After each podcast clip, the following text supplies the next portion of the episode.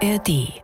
Podcast ist das Stichwort. Hallo Freunde. Route raus, der Spaß beginnt. Angeln mit Heinz Galling und Horst Hennings. Wir sind wieder da. Unser neuer Podcast dreht sich alles um den Aal. Wir sind auf der Angelwelt in Berlin und deshalb ist auch so ein bisschen eine Geräuschkulisse hier. Ab und zu geht mal einer vorbei, rollt mit einer Sackkarre vorbei, so leichte Disco-Musik. Hier ist hinter, im Hintergrund ein riesiges Schaubecken mit großen Karpfen und Hechten und Weißfischen. Brassen sind auch dabei, ein Schlei sehe ich auch. Und hier finden nachher hier Vorführungen statt. Aber ein Fisch, der fehlt hier im Schaubecken, nämlich der Aal. Und um den dreht sich alles in unserem neuen Podcast. Hallo, hier ist Heinz Galling, euer NDR Angelexperte. Und an meiner Seite ist natürlich auch unser Angelprofi, unsere Angellegende, Horst Hennings. Schön, dass du heute da bist, Horst. Immer Heinz, wenn es losgeht zum Angeln. Das ist wunderbar. Wir müssen ja nachher noch an unseren Stand, da haben wir unseren Kalender dabei, unsere Bücher dabei. Und wir haben den Mann dabei, der bundesweit, sage ich mal, bekannt ist für die Aalforschung und auch für das Thema illegaler Handel mit Glasaalen. Das ist der Florian Stein. Und ich sage mal, das ist der Fachbereichsleiter für Europaarbeit und Wissenschaft. Das ist die korrekte Bezeichnung, Florian. Ne? Das ist richtig, so steht es auf der Homepage. So steht es auf der Homepage. Äh, Du bist äh, beim Deutschen Angelfischerverband seit August 2021 bist du jetzt dabei. Kommst eigentlich ganz woanders her. Du kommst von der Ruhr, Nebenfluss vom Rhein, Nordrhein-Westfalen. Äh, Sag mal ganz kurz, was verschlägt dich äh, hierher äh, nach Berlin von der Ruhr? Na, das waren damals eigentlich persönliche Gründe. Äh, meine Frau hat einen Job in Berlin angefangen und da war klar, dass wir zusammen nach Berlin gehen. Das ist aber auch schon, glaube ich, 14, 15 Jahre her. Jetzt haben wir zwei Kinder, total etabliert in Berlin, fühlen uns da wohl, äh, fahren aber auch viel raus aufs Land, auch zum Angeln. Und genau, vor zweieinhalb Jahren wurde ich dann gefragt, ob ich nicht mir vorstellen könnte, beim DRFV ähm, die Rolle für die Europaarbeit zu übernehmen. Das habe ich dankend angenommen und seitdem bin ich in Berlin. Ja. Äh, Du äh, bist, äh, ich sag mal, auch schon in der Anglerszene bekannt als einer, der sich sehr intensiv mit der Problematik des Aals beschäftigt. Also ist es bekannt, die Aalbestände sind drastisch zurückgegangen, also auch die Ankunft der Glasaale. Äh, darüber wollen wir ganz im Detail noch reden. Aber fangen wir mal, mal ganz früher an. Fangen wir mal an, als Horst noch ein kleiner Junge war, als er ein junger Mann war, als er angefangen hat. Horst, wie war das damals äh, an der Nordseeküste, als so die Glasaale ankamen? Wie sah das aus? Ja, Generell, Heinz, also meine Generation, wir sind alles nur Aalangler gewesen. Also wir sind alle durchs Aalangeln zum Angeln gekommen. Es hat für uns eigentlich gar keinen anderen Fisch gegeben. Und ich selber habe noch gesehen, was so wie richtige, milchige äh, Schwärme von Glasaalen bei uns die Auen hochgezogen sind. Wir haben so natürliche Wehre, was du, da konntest du sehen, wie die Aale die Schwundwände hochgeklettert sind und die Glasaale. Und wir haben die als, Jung, als Junge, ich mit meinem Bruder, haben die mit dem Handtuch, das wir als Netz genutzt haben, immer durch die Augen gezogen unter die Kante und hatten immer Glasaale oder Steigaale da drauf. Also es war überhaupt kein Problem, einen Aal zu fangen. Aal hat mich mein ganzes Leben begleitet und ist heute noch äh, eigentlich der Fisch, dem ich wirklich nachtaue, dass die Bestände so zusammengebrochen sind. Denn so eine Aalnacht, was du äh, in der Natur, die lässt sich mit nichts anderem aufwerten. Also das ist schon ähm, Jammer, dass wir tatsächlich spürbar weniger Aale haben. Horst, ich habe neulich sitze ich doch in der Badewanne und dann höre ich mir nebenbei immer so einen schönen Podcast an. Der Horst macht ja noch einen, einen zweiten Podcast, auch Horst und der Fisch mit Jochen Dominikus. Und da hast du erzählt von deiner letzten Aalnacht. Erzähl mal, wie war das? Äh, Ja, also ich, wie gesagt, ich bin ja, also ich habe mir früher ja Nächte um die Ohren geschlagen. Was ich habe, äh, also ich war aalsüchtig, angelsüchtig vielleicht auch, aber aalsüchtig. Aal war für mich der Topfisch. Und im letzten Jahr war ich nun relativ häufig in Norwegen und bin relativ wenig zum Aalangeln gekommen. Und da war jetzt im Spätherbst eigentlich schon, wo der Blankaal läuft, weißt du, noch eine Zeit, weißt du, da hatten wir Dauerregen in Nordfriesland und ich komme auf die Regen-App, das soll gegen Abend nachlassen und ich sag zu meinem Kumpel, du, das ist doch so milde, wir hatten ja so einen milden Herbst, lass uns noch mal los, wir wollen noch mal auf Aal angeln. Und bei uns sind vier Aalrouten erlaubt, also wir dürfen mit vier Routen fischen. Und wir sind dann an unser Gewässer gegangen, weißt du, mein Kumpel und ich, wir sitzen aber relativ weit auseinander. Und ich habe meine vier Angeln in das Wasser gebracht, ganz simpel wie früher, mit Grundblei, kleinen Haken, Wurm drauf und einen kleinen Bissanzeiger drin, nichts Elektronisches, gar nichts, weißt du, so ganz oldschool. und habe nach, einer Viertelstunde mal die Angeln kontrolliert. War bei der ersten der Wurm abgefressen, zwei den Hänger abgerissen, habe ich die schon wutentbrannt zusammengefasst, dass das wird wieso nix und setze ich wieder auf meinen Eimer, dann kommt mein Kumpel an, sagt, läuft nichts. Nö, ich habe schon fünf. Ich sag, was? Ich die anderen beiden Angel kontrolliert und habe dann also wirklich äh, nochmal eine Nacht erlebt, also eine klassische Aalnacht, wie sie natürlich auch schon früher selten vorgekommen ist. Der Aal ist gelaufen, ich habe Aale gefangen, ich konnte meine vier Routen kaum bedienen. Also das war, ich hatte daher schon Angst, dass man nicht genug Köder hat und ähnliches. Was das hat die ganze Nacht geregnet, war Sauwetter und wir haben also richtig schöne Aale gefangen. Das war so wie in alten Zeiten. Da habe ich gesagt, Mensch, das hätten wir viel früher machen müssen. War ja jetzt schon Herbst, da waren auch schon einige Blankaale dabei, also die dann. Aber es waren Top-Aale und ich habe eigentlich in der Nacht so viel Aale gefangen, dass das für mich für dieses Jahr reicht. Ich kann dann mal räuchern kann äh, äh noch ein paar Brataale machen. Wir haben ja mittlerweile das Mindestmaß von 50 Zentimeter, also die lassen sich da wunderbar zum Räuchern. Also das war richtig so eine magische Nacht, wie ich sie früher erlebt habe, wo wir auch tatsächlich ohne Fanglimit und ähnliches äh, wahnsinnige Strecken von Aalen gefangen haben, die leider heute so nicht mehr möglich sind. Nun sind wir ja hier auf der Angelmesse, Angelwelt in Berlin. Deshalb klappert es auch ab und zu mal wieder im Hintergrund. Ich erwähne das ab und zu mal. Äh, ich warte noch auf meinen Cappuccino. Der kommt vielleicht noch. Hier vorne ist so ein kleiner Kaffeestand im Hintergrund. Das große Schaubecken mit riesigen Karpfen. Äh, aber kein Aalen, wie gesagt. Horst hat eben erzählt, Florian, dass er eine schöne Aalnacht gehabt hat. Und wenn man sich hier so die Stände anguckt, da gibt es ja doch auch Aalköder, Aalhagen und so weiter, alles Mögliche. Ähm, muss man als Angler eigentlich ein schlechtes Gewissen haben? Muss man sich immer rechtfertigen, wenn man jetzt noch in dieser Zeit, wo es immer weniger Aale gibt, auf Aal geht? Oder wie siehst du das? Ja, es ist ja erstmal so, dass äh, ein generelles Aalverbot eigentlich jedes Jahr immer wieder aufkocht, ne, wenn es darum geht, so was sind die äh, Fangbeschränkungen fürs nächste Jahr. Und von der äh, extrem grünen Seite wird dann argumentiert, wir müssen alles verbieten. Also ein pauschales Aalverbot verhängen. Ähm, das halte ich generell erstmal nicht für den richtigen Ansatz, weil wir wissen alle, Aale sterben ja nicht nur durch Angler, sondern auch durch Wasserkraft etc. Das heißt, so diese Konzepte für so ein Fischereimanagement, die man im Meer anwenden kann, kann man beim Aal gar nicht anwenden, weil halt ne, diese Sterblichkeit, anthropogene menschliche Sterblichkeit vorhanden ist. Ähm, ich denke, dass der, der Angler eigentlich sehr gut eigenverantwortlich äh, handeln kann und sollte. Ja, also auch wenn Horst gerade meinte, ich hatte eine gute Aalnacht, das wird für den Rest des Jahres reichen. So, dann finde ich, ist das erstmal ein ganz guter Ansatz. Ne? Man sollte vielleicht diese Aalnächte, wie sie früher waren, nicht irgendwie äh, dreimal die Woche machen. So. Aber wenn du sagst, so, ich habe jetzt den Aal, den ich noch für den Rest des Jahres brauche, ist alles super. Das finde ich erstmal einen guten Ansatz. Aber du weißt ja, als Angler war so diese Nächte, diese kannst du ja an einer Hand abzählen. Was ist selbst früher in den guten Jahren genau. war es ja nicht so, dass jede Nacht der Aal gelaufen ist. Ich habe auch Nächte gehabt, also, wo ich dann irgendwann frustriert eingepackt habe, weil ich vielleicht einen oder gar keinen hatte. Also es ist nicht so, dass dir die Aale von alleine in den Eimer springen. Es sind eben welche Konstellationen, was du dir da eh mal passen müssen. Und so habe ich natürlich in meinem langen Leben schon so manche herrliche Aalnacht gehabt, was und darum ist immer noch was so dieses, also dieses Alleinsein in der Natur mit den Aalhuten, vielleicht noch mit einer Aalglocke und was, wenn du die dann hörst, also ohne elektrischen Bissanzeiger oder das, was so ganz allein, du siehst dann den Mond daher vielleicht mal aufgehen und hast so nimmst die Natur in dich wahr und wenn du dann ein paar schöne Aale hast, also ist dann nach wie vor, weißt du, so ein Räucheraal ist für mich nach wie vor ein Hochgenuss, weißt du, den man sich dann auch mal leisten kann. Also ich habe noch nie in meinem Leben Aal gekauft, aber so Räucheraal ist ein gutes Stichwort. Es gibt ja äh, auch äh, Regionen in Europa, da wird der Aal auf ganz andere Art und Weise zubereitet. Jetzt komme ich dazu. Wir waren äh, vor zwei, drei Jahren in Südfrankreich, in San Sebastian auf der Ecke Adur und haben einen Film gedreht über den Glasaalfang. Ich war selbst dabei, wie wir abends da mit so speziellen Netzen, mit so einer Petroleumlampe Glasaale gefischt haben bei einer großen Firma, bei einem großen äh, Glasaalhändler. Und wenn man das sieht, was da am nächsten Morgen in großen Styropor-Kartons angeliefert wurde, ich glaube, die haben damals äh, die Fischer bekommen, die die Lizenz haben, die haben 250 Euro für ein Kilo Glasaal bekommen. Da kam ein Fischer an, der hat 10 Kilo Glasaale gehabt. Da hat er angeliefert.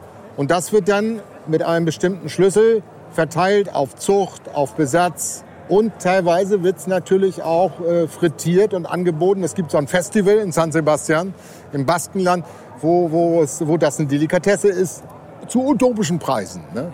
Ähm, wie ist nochmal, Florian, deine Aufgabe, äh, diese, äh, du bist in verschiedenen Gremien auch drin. Du warst in der, bist du noch in der Sustainable Ear Group noch nicht Nee, da bin, drin? ich, da bin ich dann vor zweieinhalb Jahren äh, ausgetreten. Ja. Diese, wenn man das sieht in Südfrankreich, wie diese Massen an Glasaalen erstmal ankommen und auch verkauft werden, kann man sich gar nicht vorstellen, dass das bei uns so wenig sind. Woran mag das liegen? Ähm, das liegt vor allen Dingen an der Biskaya, ja? also die, diese große Meeresbucht zwischen etwa der Bretagne und Nordspanien. Also ein, ein, eine riesige Bucht, die wirkt quasi wie so ein Trichter.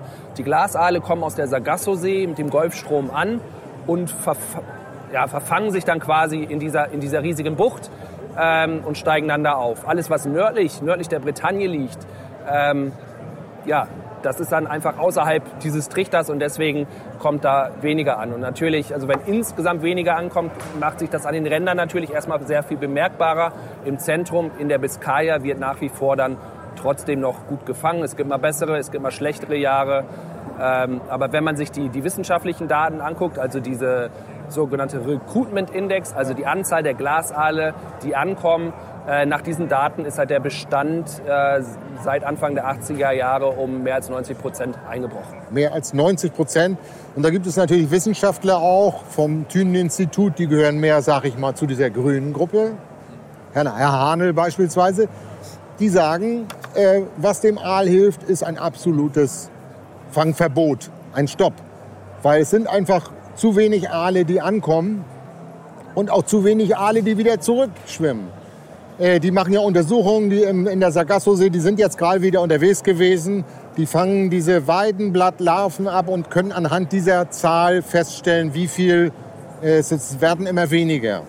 Ähm, du bist doch auch in verschiedenen Gremien drin. Wie ist der ganz aktuelle Stand? Jetzt kommt gerade mein Cappuccino von nebenan, wunderbar. Ich nehme mal einen kleinen Schluck. Wie ist der aktuelle Stand in der Glasaalforschung?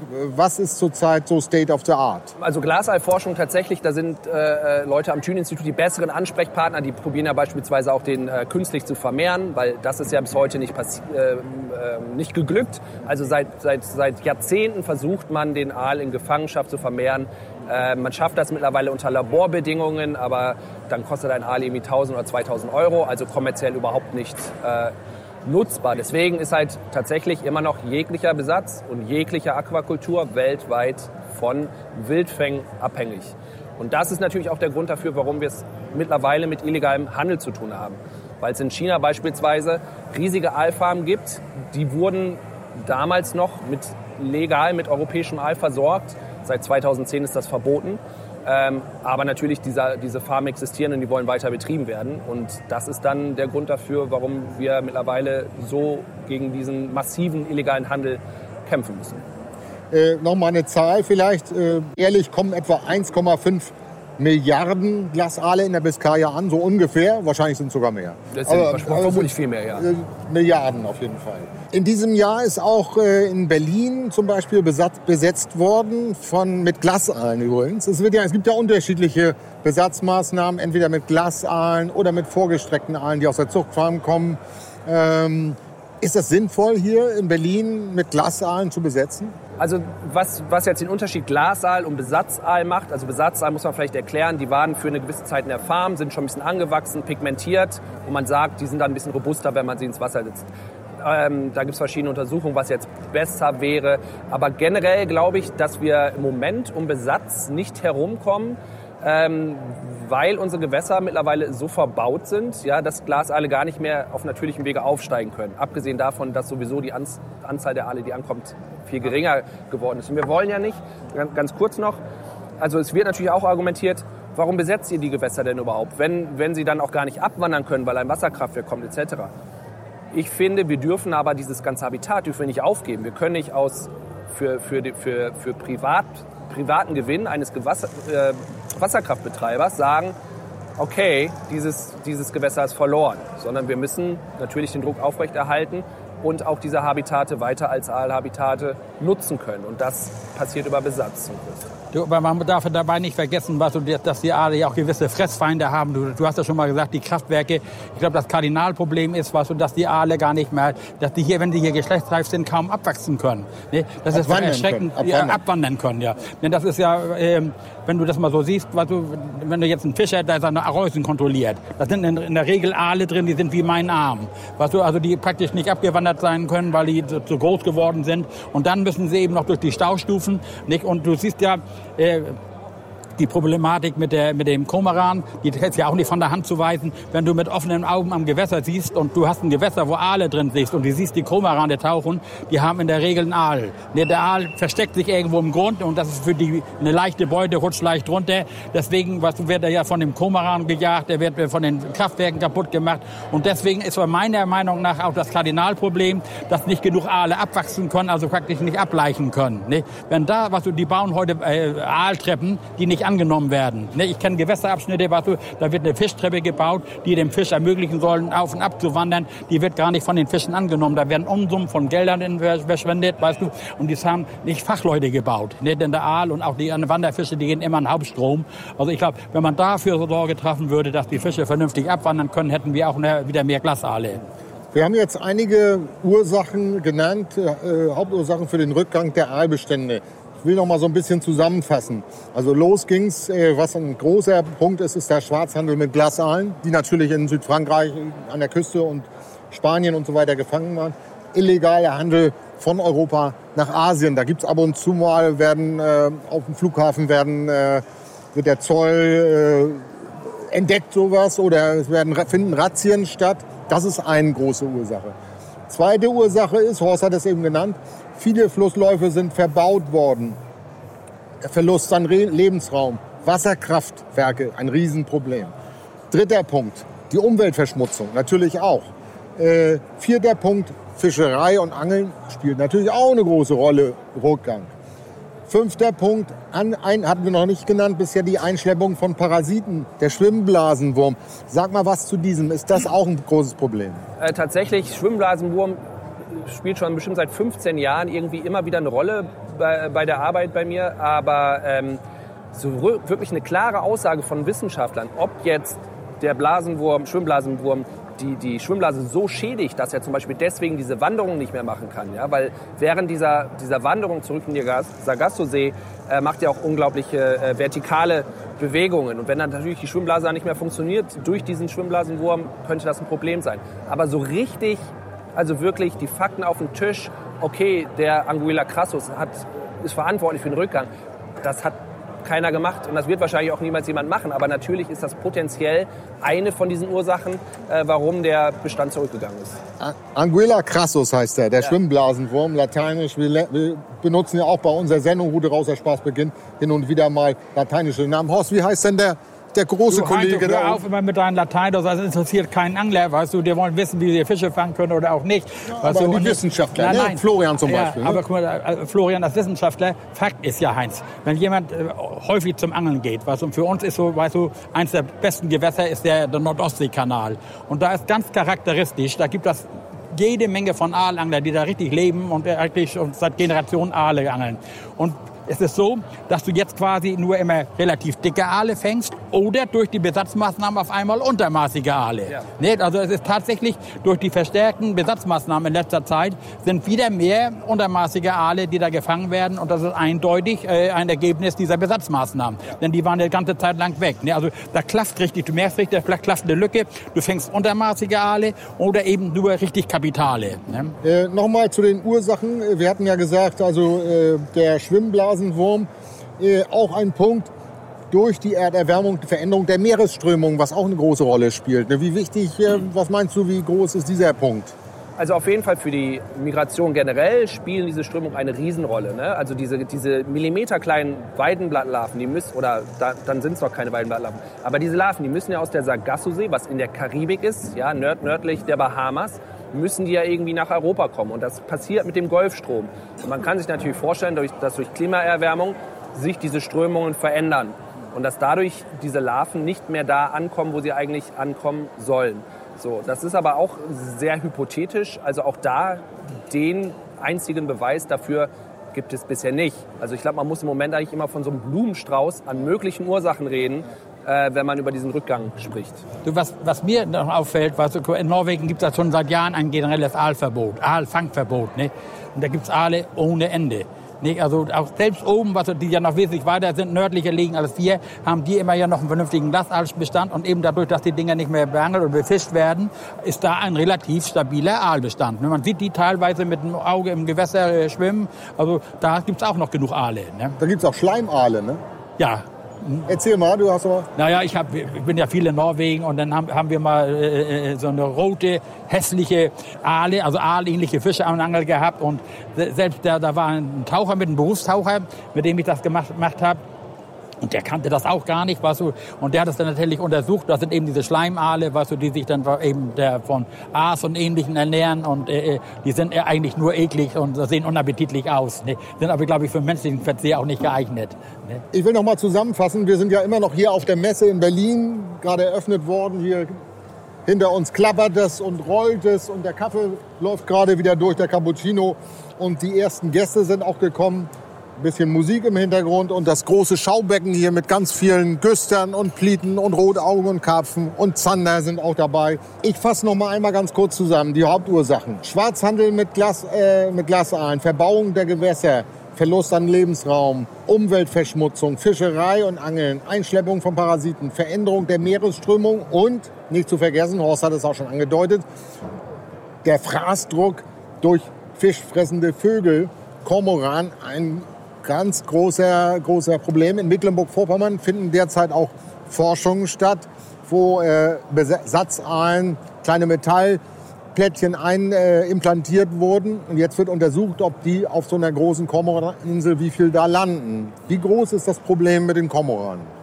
Ah, das mag ich nicht zu quantifizieren, aber ähm, es gibt zum Beispiel auch Untersuchungen in Bezug auf Dorsch, ja, weil es weiß auch jeder, Dorschbestand ist auch unglaublich eingebrochen. Wir haben jetzt erstmals auch ein Null für Dorsch. Aber es ist zu befürchten tatsächlich, dass diese Prädation nicht nur durch Kormoran, sondern auch durch Robben beispielsweise äh, einen sehr viel größeren Einfluss hat auf unsere Fischbestände, als wir das vielleicht bisher wahrhaben wollten. Ja, und ähm, Kormoran ist generell ein Problem, nicht nur für Aal, auch für Eschen etc. Ne, wenn die auf ihren Raubzügen in den Oberläufen der Mittelgebirgsflüsse landen, so, dann bleibt nicht viel übrig.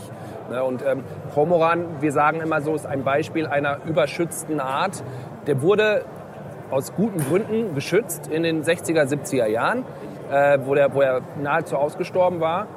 Ähm, hat aber immer noch diesen Schutzstatus und hat sich aber so massenhaft vermehrt, ähm, dass es eigentlich kein natürlicher Zustand ist, in dem wir uns gerade befinden. Ne? Und er, er, trifft auf eine kulturell geprägte Landschaft mit Teich, äh, Teichwirten und Teichen, äh, wo er natürlich ganz andere also Fressmöglichkeiten vorfindet. Äh, und deswegen gab es halt diese, diese Populationsexplosion die wir, glaube ich, in den Griff kriegen müssen. Ansonsten ähm, ja, war es das mit Aal, Esche und Dorsch. Das Gleiche gilt ja auch für die Robbe und den Seehund. Ne? Das ist ja, guck mal, wir haben ja diese, diese Bestände an, an, an Kegelrobben und an Seehunden haben wir ja nie gehabt. Ne? Und mittlerweile, dadurch, dass sie geschont werden, ist ja in Ordnung. Aber auch selbst die, also ich glaube, die müssen schon über, ums Überleben kämpfen. Denn mittlerweile siehst du ja fast in jedem Hafenbecken, auf jedem Stein, wenn du jetzt als Meerforellenangler oder ähnliches unterwegs bist, habe ich früher nie gesehen. Ne? Also, und es gibt in rauen Mengen jetzt. Und die wollen auch natürlich alle von Fisch leben. Ne? Vielleicht noch mal eine Zahl zur Verdeutlichung. Also die Zahl der, der Brutpaare in, allein in Mecklenburg-Vorpommern, und das ist eigentlich das Land, wo am meisten Kormorane äh, rumfliegen und brüten, das sind 11.000 Brutpaare. Das, das, die Zahl hat sich nach der Wende verdoppelt. Also das ist ein wahnsinnig. Schleswig-Holstein natürlich auch sehr viele Kormorane, aber bei weitem nicht so viele wie in Mecklenburg-Vorpommern. Nun haben wir viele, viele Hauptgründe aufgezält, äh, Florian, äh, du bist ja nun hauptamtlicher Angestellter beim Deutschen Angelfischerverband. Ihr habt ja einen wunderbaren großen Stand hier. Wir werden nachher noch auch bei euch auf der Bühne kochen, gucken. Äh, ich hätte beinahe gesagt Catch and Cook. Ähm, was können wir tun? Wie ist die Position des Deutschen Angelfischerverbandes in, in Bezug auf den Aal? Was können wir tun als Angler, um die, um die Situation zu verbessern? Ja, ich hole ein bisschen aus. Seit 2007 sind die europäischen Mitgliedstaaten dazu verpflichtet, sogenannte Aalmanagementpläne zu machen. Ähm, da gibt es verschiedene Maßnahmen, die sie machen können, um den Aalbestand zu stützen und zu verbessern. Ähm, eine Maßnahme sind Besatzmaßnahmen und jeder Angler weiß oder viele, viele Angler sind dabei involviert. Ja? Die helfen bei Besatzmaßnahmen, die kümmern sich darum, dass die Fische in den Gewässern ausgesetzt werden, etc. So, und ich, ich glaube, dass auch die Politik anerkennen muss, was die Angler für Beiträge leisten, ähm, um den Aalbestand zu stützen. Und das passiert nicht an jeder, an jeder Stelle. Äh, was ein Fangverbot angeht, da würde ich nochmal zurückkommen auf die Eigenverantwortung der Angler. Ja, also ich, ich glaube nicht, dass uns geholfen ist äh, mit pauschalen Fangverboten, wie wir es jetzt zum Beispiel ja schon in den Meeresgebieten seit letztem Jahr haben. Aber ähm, ja, wenn jeder Angler vielleicht einfach mal drüber nachdenkt, brauche ich 25 Aale oder reicht mir vielleicht auch fünf oder reicht mir eine gute Aalnacht ähm, und dann mache ich vielleicht auch Ende für das Jahr. Das sind, glaube ich, einfach so Verantwortungen. Da, da, muss sich jeder Angler selber bewusst sein, so ähm, hier, ich, ich, ich kann meinen kleinen Beitrag leisten.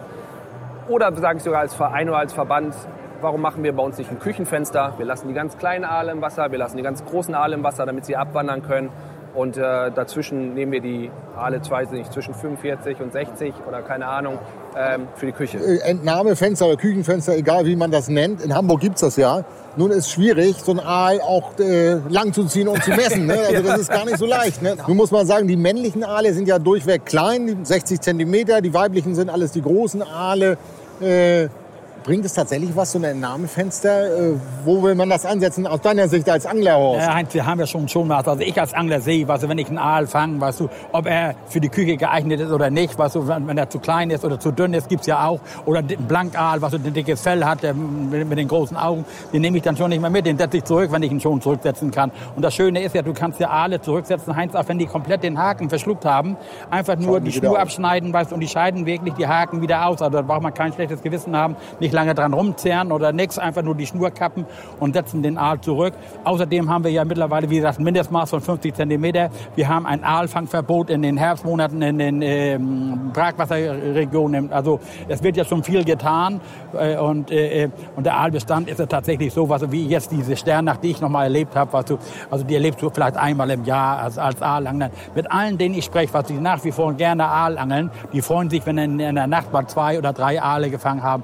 Und wenn du von jemandem hörst, der ein paar mehr gefangen hat, dann ist das schon eine Sensation. Ne, das ist die Realität. Ne. Also so, eine Art Backlimit würde schon nicht verkehrt sein. Das gibt es ja nicht überall. Ne? Man muss dazu sagen, ja auch Fischereirecht ist ja immer von Bundesland zu Bundesland unterschiedlich. Hamburg hat sich gerade ein sehr modernes Fischereirecht äh, zunutze gemacht.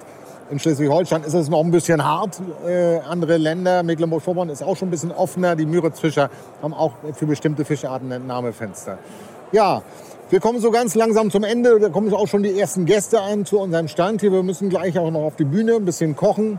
Wir haben ganz bewusst bei diesem Podcast nicht gesagt, was für einen Köder brauchen wir, was für einen Haken, was für Ausrüstung und so. Es ging uns eigentlich um den Aal. Wir wollten so ein bisschen mal äh, aufklären, was äh, sind die größten Probleme, was können wir selbst tun.